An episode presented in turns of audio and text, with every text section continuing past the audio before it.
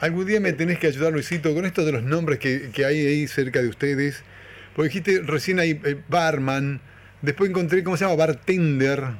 Sí. Y todos esos nombres raros que le vamos agregando a esta... Sí, exactamente. Son la, en realidad son toda la brigada, a ver, la gente que trabaja en una cocina, como una vez que nos lo he explicado, eh, son, eh, son varios puestos de trabajo en un Sí, mismo lugar, sí. donde cada uno tiene su función. Está el chef o subchef, el ayudante, el, bartender, el, hay distintos este, puestos donde cada uno cumple un rol dentro de un equipo de trabajo. Bien. Cuando uno habla de chef o cocinero, digamos es el que comanda todo un equipo de trabajo, que tienes a cargo X cantidad de gente de acuerdo al lugar donde vos trabajas. Eh, porque vos estás en un restaurante donde hay determinada cantidad de cubiertos, vas a tener determinada cantidad de gente para trabajar. Bien. Obviamente, eh, lo ideal es, en, en esto del cocinero, jefe de cocina, como hace uno, es tener un buen equipo, que cada uno tenga una responsabilidad a la hora de despachar la- la- la- las comandas o los platos de los comensales, siempre hablando de un restaurante. Y que el chef o el cocinero principal es el que maneja todo como un director de orquesta. Claro. ¿Me entiendes?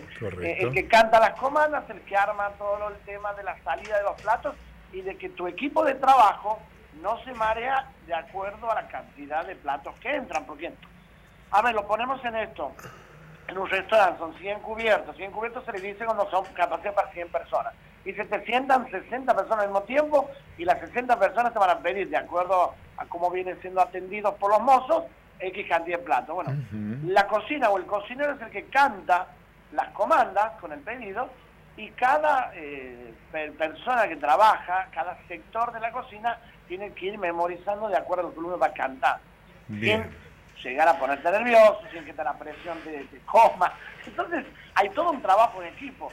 Por eso, a ver, cocinero, eh, cuando somos cocineros, nos tiene que hacer con mucha pasión por todo lo que conlleva y significa Ujú. este trabajo. Porque todo el mundo cree, eh, me ha pasado, me preguntan, ah, no, ustedes van, no hacen nada, están ahí, dirigen. Pero uno empieza trabajando a las 8, 9 de la mañana y sale a las 5 de la tarde. Hay todo un proceso antes, durante y después. Y el cocinero o el chef eh, no solamente es el que termina un plato, porque dice, ah, no, pero claro, los laureles los lleva el cocinero o el chef. Para hacer eso, uno ha pasado por distintos lugares. Pero cuando vos te sientas a armar un restaurante, una carta, el cocinero arma la carta del menú, arma las recetas, hace los costos de las recetas, porque vos me dices, che, ¿por qué cobran esto? ¿Por dónde sale un precio de tal plato? Bueno, hay un costo que se hace con el dueño del restaurante en este caso, y un contador, donde vos sacas un costo de un plato, Claro. los gramos que lleva cada plato de cada producto. No, no. Obviamente, hay todo un trabajo. ¿Cómo logramos? A mí tráeme un bife, un ojo de bife bien gordo, bien alto. ¿Qué vení con gramos? Claro, no, bueno, justamente para que yo tengas una hoja de bife de 350 gramos, hay que hacer un costo de cuánto vale el kilo de lomo. Claro, seguro. de desperdicio. O Sí, sea, se. Lo que te quiero decir es, es todo lo que conlleva ser un Yo, yo te voy a decir algo. Sí, Un día voy a ser famoso como mi amigo, como mi amigo Ariel Sequeira. ajá. Un día voy a ser famoso y solamente me quiero sentar y pedir por favor que venga el chef a la mesa para saludarlo, para eh, felicitarlo por la comida Sí, y si puedo un abrazo. ¿Viste como en las películas? sí, sí, sí. ¿Eh? Porque si yo mañana voy, me siento en el restaurante y digo al, al, al, al- al, eh, al metro o, al, o al, al mozo, sí. por favor podría llamarlo al chef. Y me va me va a decir, flaco, ¿qué crees? Estamos laburando, dejá. No, eso es un halago.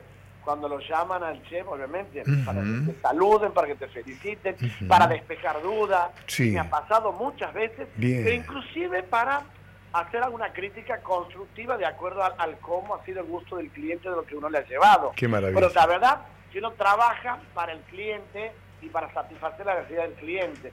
Y es un halago que te llamen o que te feliciten y que uno sale, no te voy a mentir, sale uno ancho de la cocina y que te saluden y que te feliciten. Me ha pasado varias veces y, y la verdad que es muy gratificante eso, en serio. Bien. Porque ese, es valorar el trabajo que uno hace. Nosotros en la cocina eh, trabajamos por ahí 14 horas entre los dos turnos y estamos todo el tiempo parados, altas temperaturas. Y una vez les decía a mis alumnos cuando enseñaba, eh, lo ideal, la cocina ideal es la que uno ve en las películas, que hay, existen, que vos ves que son 20 cocineros para un salón de 50 cubiertos. Ahí es imposible que salga mal las cosas.